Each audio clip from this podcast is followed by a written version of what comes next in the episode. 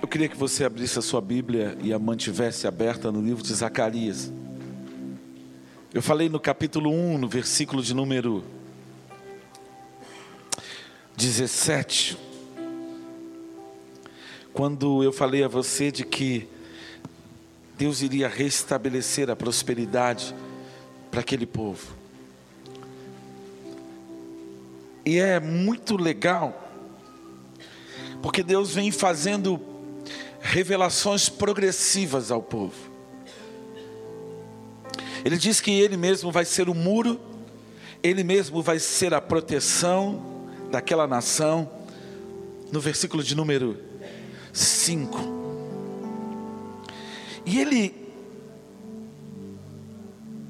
Ele, Ele estabelece um decreto. Ele diz no versículo 6 do capítulo 2: Saiam Fujam da Babilônia, na terra do norte, pois eu os espalhei aos quatro ventos. Saia.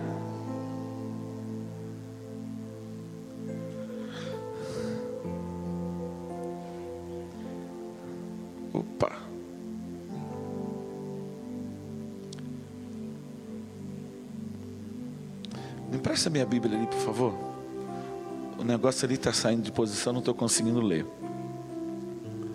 Tecnologia é muito bom quando funciona. Obrigado.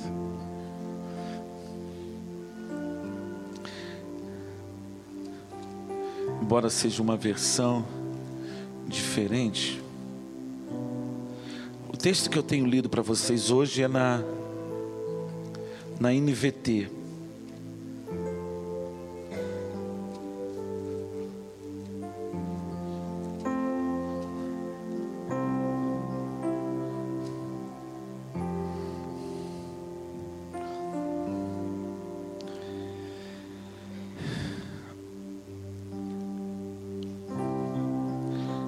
Porque assim diz o Senhor dos Exércitos, versículo 8: Ele me enviou para buscar a sua glória entre as nações que saquearam vocês, porque todo o que tocar em vocês toca na menina dos olhos dele. Então Deus tem esse carinho por, por nós. Fala assim: O meu Deus me ama. Cara, você tem que entender a profundidade disso. Quando ele diz que ele te ama, é porque ele pagou um preço alto para te resgatar. E uma vez que você foi resgatado,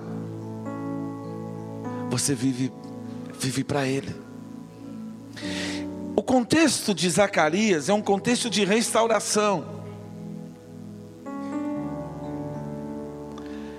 Ele começa, vai começar a fazer algumas declarações muito contundentes, porque Ageu e Zacarias contemporâneos, eles, eles falam de duas personalidades: Zorobabel, o governador, e Josué, filho de Josadac, o sumo sacerdote. Essas pessoas, eles são um estereótipo de todo o povo eles são os representantes do povo. Na nossa situação, nós somos um reino de sacerdotes, como o texto de 1 Pedro, no capítulo 2, versículo 9 e 10, vai nos declarar. Então, o que ele faz a Zorobabel, o que ele fala a Josué, é para repercutir e reverberar sobre o povo, é para tocar a vida do povo. Fala assim: o que Deus faz em mim. Fala com convicção: o que Deus faz em mim. Não é por mim. É para que através de você Ele toque outras pessoas. Então o amor de Deus por você não é exclusivamente seu.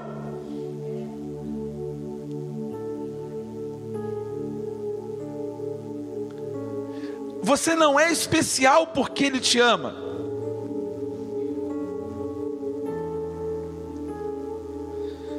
Você começa a entender que tudo que ele faz, ele faz por um propósito. E aí, eu queria que você atentasse bem para esse capítulo 3. Diz assim, versículo 1: Então o anjo, uma outra visão, vejam, o texto tem várias visões. Se você pegar o capítulo, o livro, são 14 versículos, capítulos só. Dá uma lidinha aí essa semana. Então o anjo me mostrou o sumo sacerdote Josué em pé diante do, do anjo do Senhor Satanás, o acusador, também estava ali, ao lado direito do anjo, e fazia acusações contra Josué. Repete comigo: Satanás é o meu acusador.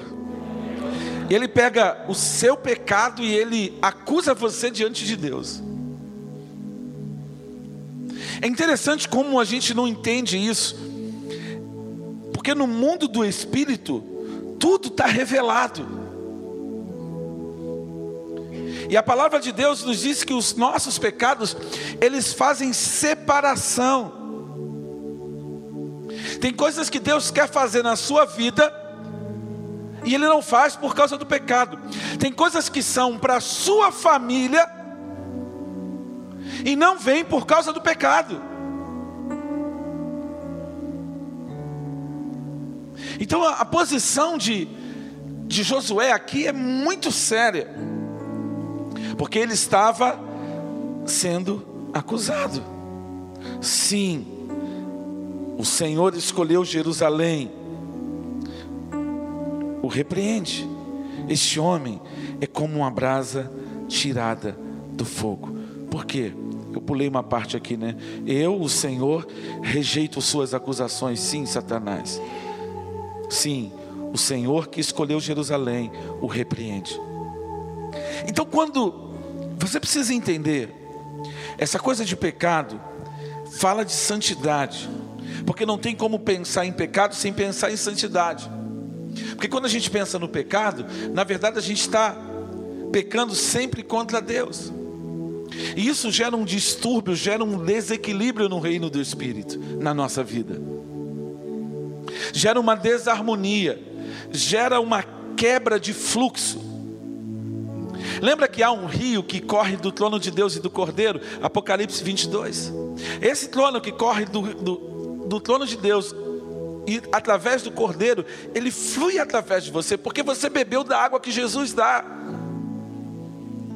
E quando nós somos encontrados em pecado, há uma interrupção no fluxo do rio de Deus na nossa vida. Então nós precisamos entender essa posição, por quê? Porque embora Josué estivesse sendo acusado, Deus recusou as suas acusações. Só que aqui você precisa entender a palavra do profeta para aquele que está ouvindo e a palavra do profeta para aqueles que são o objeto no futuro. Aqui não haviam os méritos de Cristo. O que Deus escolheu para rejeitar os pecados de Josué foi a eleição de Jerusalém. Foi o fato dele ter decidido separar aquele povo para ele. Mas se você entender um pouquinho mais à frente do texto, você vai ver que o que Josué experimentou foi por causa de Cristo. Tudo que os profetas viveram, tudo que os homens de Deus, queridos, eles viveram uma sombra de Cristo. Olha, eu vou ler o texto todo, depois eu volto aos detalhes.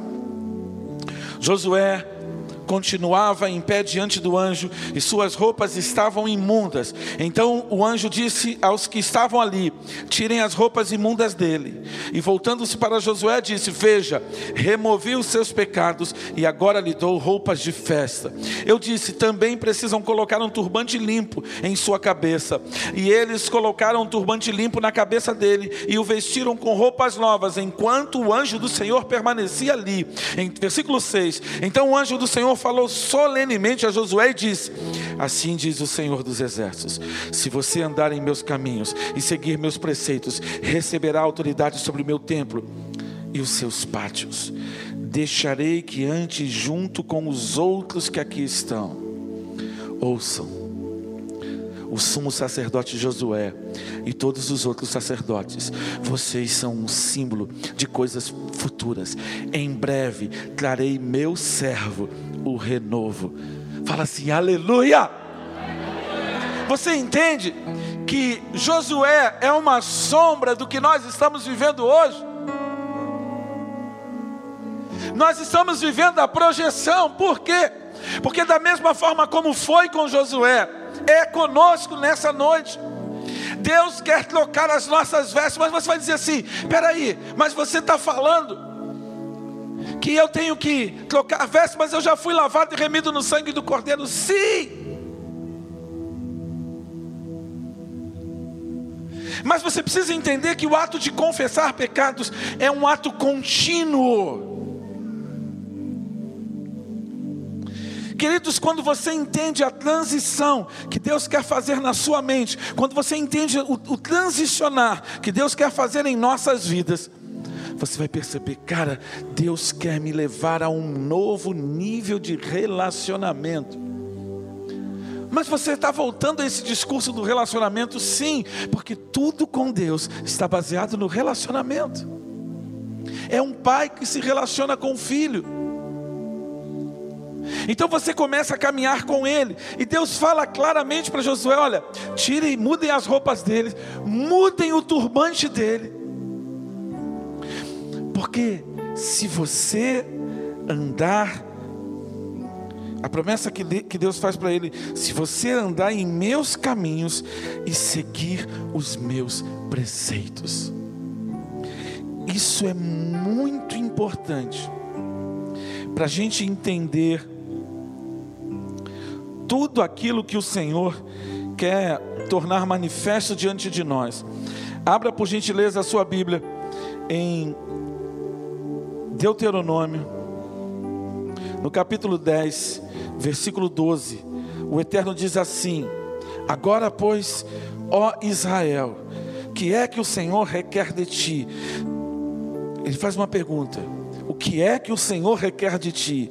Não é que temas o Senhor, teu Deus e ande em todos os seus caminhos e o ames e sirvas ao Senhor teu Deus de todo o teu coração e de toda a tua alma.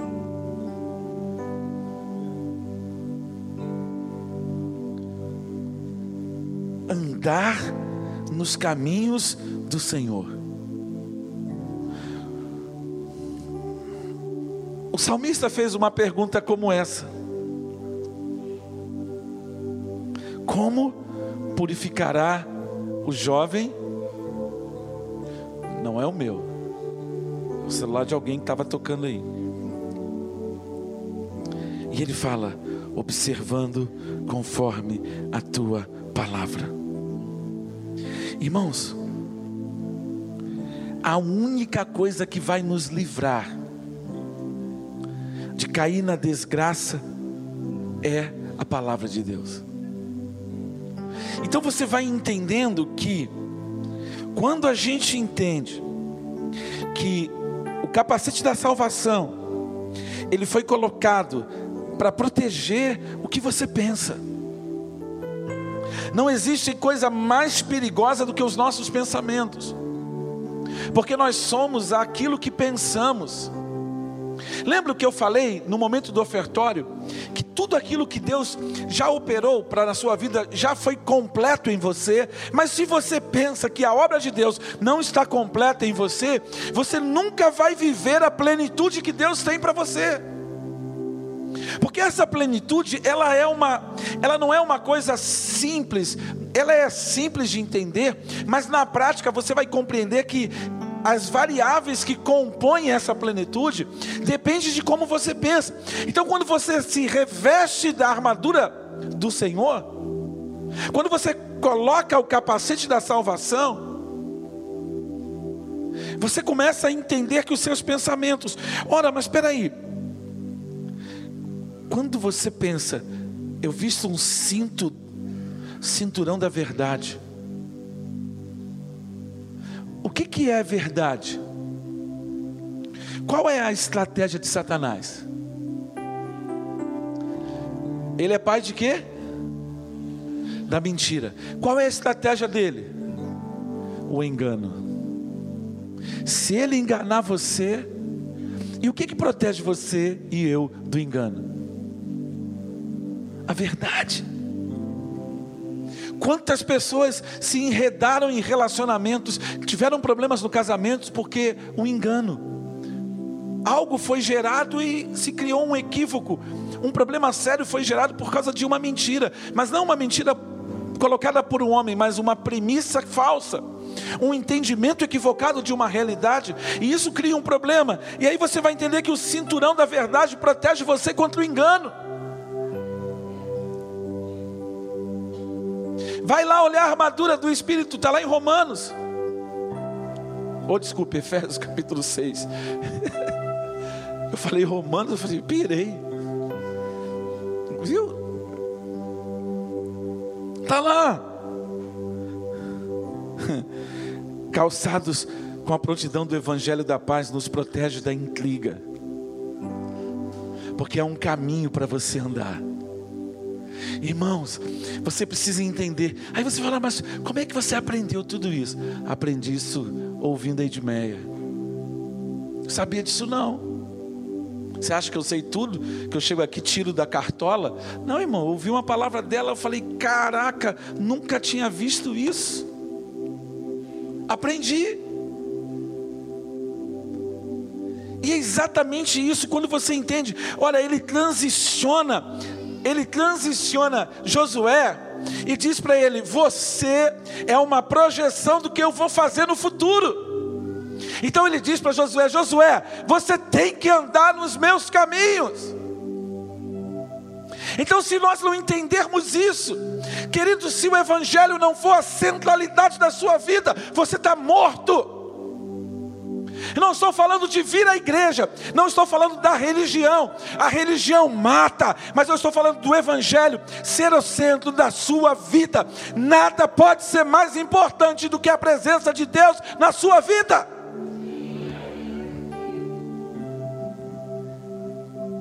Queridos, nós vamos prestar contas ao justo juiz. E ele diz para nós: nós precisamos andar no seu caminho. Quando a gente entende isso, quando a gente compreende isso, ele transiciona, ele muda algo, algo tremendo. Ele, ele, ele, ele fala claramente: olha, preste atenção, ouçam, ó sumo sacerdote Josué todos os outros sacerdotes. Vocês são uma projeção do que eu vou fazer no futuro. Eu vou mandar o meu servo, o renovo. Aí você pega lá Hebreus, capítulo 1, tendo Deus antigamente falado aos pais pelos profetas.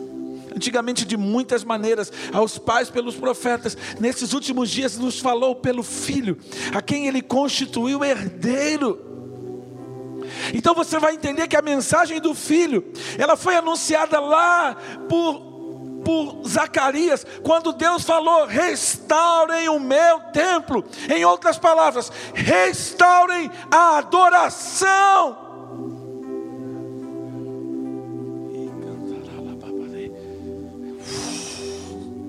Meu Deus, o problema é a adoração. O problema é a adoração. As pessoas tornaram-se nessa geração amantes de si mesmas, em si mesmadas. O umbigo dela é o centro da vida dela.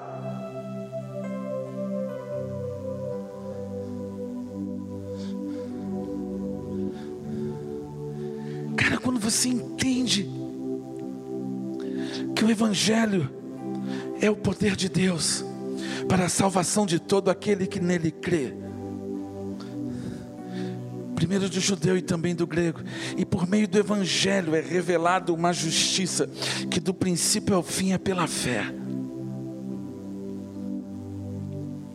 Olha aí, Zacarias no capítulo 4, versículo 7, finalzinho do livro. E quando Zorobabel colocar no lugar a última pedra do templo, o povo gritará: É pela graça, é pela graça. Olha a palavra de Zacarias e você vai perceber que Zacarias está falando como se ele estivesse entre nós. Ei, restaurem a adoração, reconstruam o templo, tire o foco da sua vida e coloque o foco da sua vida nele. Porque o Senhor é o seu pastor, então todas as coisas vão ser trazidas à sua vida. Você vai passar no vestibular. Como? Não sei. Eu conheci um rapaz, ele tem 19 anos. Ele toca flauta, toca piano, toca violão, ele toca tudo. Ele estava estudando uma música de Mozart.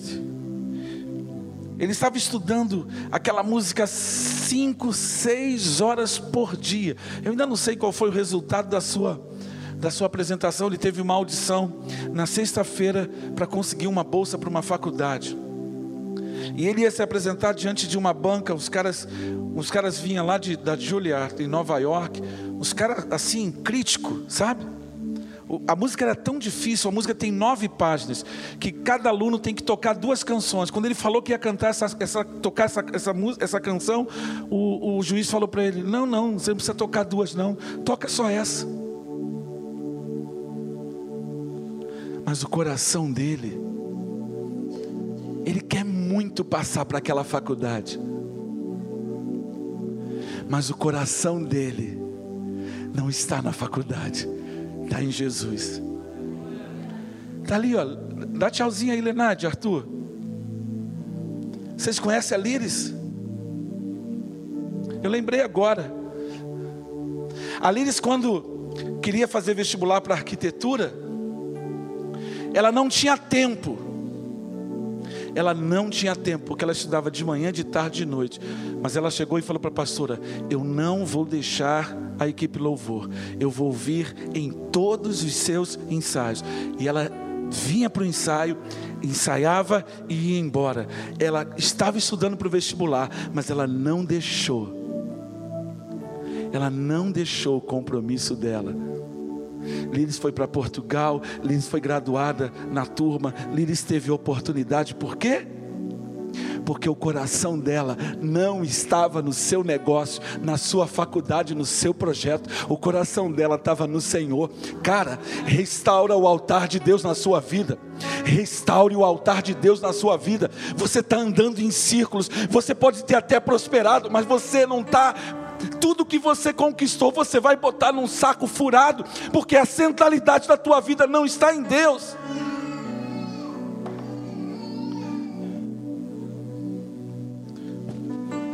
Eu não devia mais me emocionar, eu não devia mais chorar. Não devia. Porque você ainda não entendeu, cara, que tudo que você fizer nesse mundo vai ficar nesse mundo. Você pode produzir muito, mas tudo que você fizer em termos materiais vai ficar aqui. É legal, é, é muito legal. É muito legal você conquistar algumas coisas, mas se o teu coração não estiver nele, o que Deus estava falando por meio do livro de Zacarias é: restaure a adoração, reconstrua o meu templo. Então, para nós, Deus fala: restaure a adoração na sua vida, restaure a adoração na sua casa, volte a sua vida para a centralidade de quem Deus é. Você quer prosperar, você quer ver a glória de Deus, você quer ver os seus sonhos realizados. Então tenha disposição para realizar os sonhos de Deus. Você pode dar uma glória a Deus? Realize os sonhos de Deus.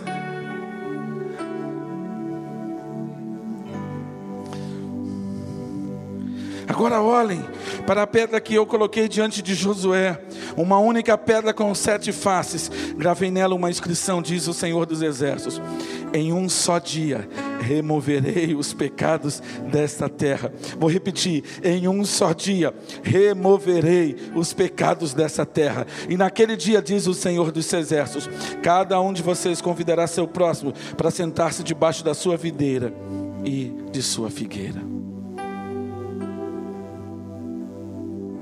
Depois Deus dá uma outra visão para Josué, para Zorobabel. E ele fala nessa visão do candelabro, da provisão que desce do céu. Ele diz: preste atenção, preste bastante atenção. Não é por força nem por violência, é pelo meu espírito. Cara, quando a gente entender isso, preste atenção. 1 Coríntios no capítulo 2 deixa muito claro que nem olhos viram, nem ouvidos ouviram, nem penetrou no coração de homem algum o que Deus tem preparado para aqueles que o amam. E mais à frente ele vai dizer, no, capítulo 2, se não me engano, no versículo 10, eu não me lembro agora. Ele diz: Mas Deus nos revelou pelo Espírito. Então, tudo aquilo que Deus tinha guardado, Ele ele revelou pelo Espírito. Aí Zacarias lá diz: não é por força nem por violência, mas é por tudo aquilo que o meu Espírito já colocou dentro de vocês. Restaurem a minha adoração, restaurem o meu senhorio, façam com que eu seja o seu Senhor, faça com que eu seja o dono de toda a sua vida.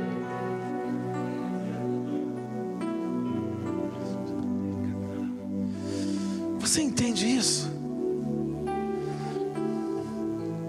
Possível que você não entenda isso. Você está me entendendo? Quem está me entendendo, dá, me diz amém, por favor. É que a, a, cara que você faz, eu não sei se você está entendendo, se você não está entendendo, eu não sei nem se você está aqui.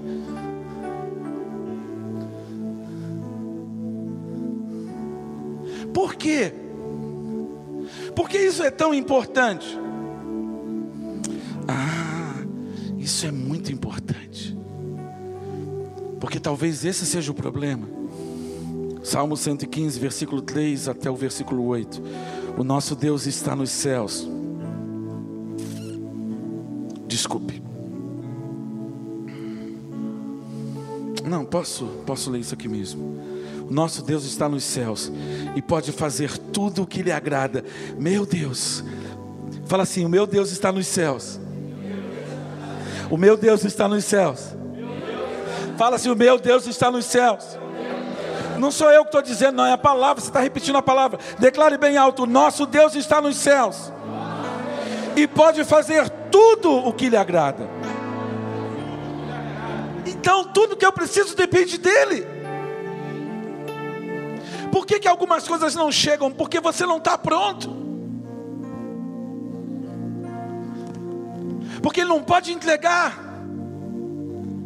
Porque você está num lugar que você não devia estar. Você está numa fase do jogo onde o negócio ainda não aconteceu. Mas as promessas de Deus, elas se cumprem. Por quê? Porque os planos de Deus não podem ser frustrados. Mas eu posso frustrar aquilo que Deus quer fazer na minha vida. Eu posso retardar. E aí, quando você olha para isso, isso aqui tem tudo a ver tem 100% de relação com adoração. Os ídolos deles, de prata e de ouro, vou repetir, os ídolos deles, de prata e ouro, são feitos por mãos humanas. Têm boca, mas não podem falar. Olhos, mas não podem ver. Têm ouvidos, mas não podem ouvir. Nariz, mas não podem sentir cheiro. Têm mãos, mas não podem apalpar. Pés, mas não podem andar. E não emitem som algum com a garganta. Tornem-se como eles, aqueles que os fazem e todos os que nele confiam. Você vê o que, que o Eterno diz no Salmo 115 sobre a idolatria: diz: tornem-se como eles, os que os fazem e aqueles que nele confiam. O que tem sido o centro da sua adoração? Você está se tornando aquilo que você adora. Porque não sou eu quem diz, é o Eterno que declara que nós nos tornamos aquilo que nós adoramos. Então Deus diz bem alto: restaurem a minha adoração na sua vida. Eu tenho que ser o primeiro na sua casa. Eu tenho que ser o primeiro no seu casamento. Porque antes do seu marido, antes da sua esposa sou eu, antes dos seus filhos sou eu. E o que que isso tem consequência? Tem toda consequência. Porque quando você restaura a adoração, o Espírito, ele tem a primazia. Irmãos, nós temos que chegar aqui no próximo domingo ardendo na presença de Deus. Nós temos que chegar aqui com fome. Você já foi para um churrasco com fome? E o churrasco atrasa. E aí você fica olhando o churrasqueiro botar aquela carne na churrasco na, na, na coisa lá e o fogo não pega. Irmão, eu vi um negócio lá que eu não entendi não. Eu fui num churrasco, o churrasco o fogo pegou em cinco minutos. E tu joga o fogo, o líquido, o líquido não pega fogo não, só pega fogo lá, não vem para o negócio doido. E o carvão também não é igual ao nosso não, mas o negócio pega fogo e rápido, 200 graus. O churrasco faz assim, ó, tá pronto. Agora não dá para fazer churrasco não, irmão. Muito caro. Aí você olha para a carne e você está com fome. E você sabe que comer carne com muita fome não é bom. Mas o que eu quero dizer para você, usando o exemplo da fome, ele disse claramente no Sermão da Montanha: se vocês chegarem na minha presença com fome e sede de mim, eu vou satisfazer você. Não, vocês não estão entendendo, não. Ele disse: se você chegar e tiver fome e sede de mim, Carla, eu vou satisfazer você. Eu acho que vocês ainda não entenderam, cara. Porque ele disse que se você chegar aqui, quando, olha só, nós vamos vir para o templo, nós estamos restaurando a adoração a Ele na nossa vida, nós estamos trabalhando, estamos buscando. Quando a gente chegar aqui, vai ser igual fazer churrasco, você vai jogar o álcool, vai fazer, ó, a presença de Deus vai vir. E o que, que acontece quando Ele vem? Não é quando eu quero, não é quando você quer, é quando Ele quer. Deus não entra no culto, não se manifesta no culto sobre o controle do pregador, sobre o controle do dirigente do culto, não. Deus só faz isso quando Ele quer, quando há um ambiente, quando há uma mentalidade, quando há uma atmosfera. Aí Ele vem, quando Ele vem, Ele faz o que Ele quer. Ele batiza, Ele cura, Ele entrega a palavra de mistério. Queridos, nós precisamos entender que esse é o tempo para revelar a glória de Deus. Mas Deus não quer usar só a minha vida, Ele quer usar a sua vida também. Será que você entende isso? Mas você tem que ter fome, você tem que ter sede. Nós precisamos entender esse mover porque Ele é chegado para nós. Eu não estou falando de, de um avivamento de liturgia, não. Eu estou falando de um avivamento que faz com que as estruturas sociais de uma nação sejam transformadas. Eu estou falando de um avivamento que vai impactar as pessoas que estão na rua. Eu estou falando de um avivamento que vai fazer, vai fazer mudar a forma como eu conduzo as coisas. Por quê?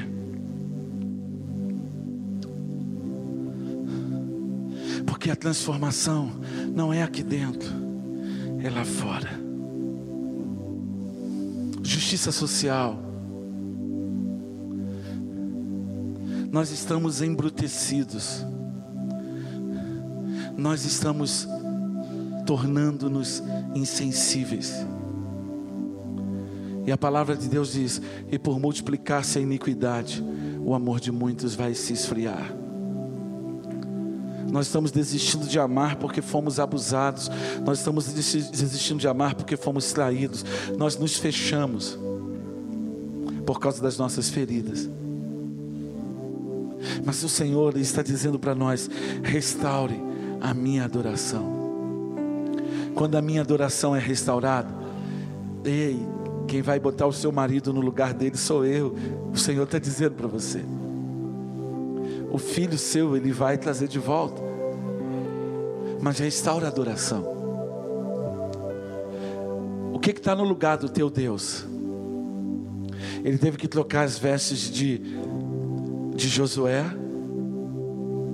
chamou a atenção do povo, fez o povo e começou a tratar com a liderança, chamou atenção e começou a tratar. E ele vai, ele vai manifestando a presença dele, ele vai demonstrando como é que ele vai, ele vai operar. Ele fala: Ó oh, Zorobabel, não é por força, nem por violência, mas é pelo meu espírito. Se é pelo espírito, o que, que nós temos que fazer?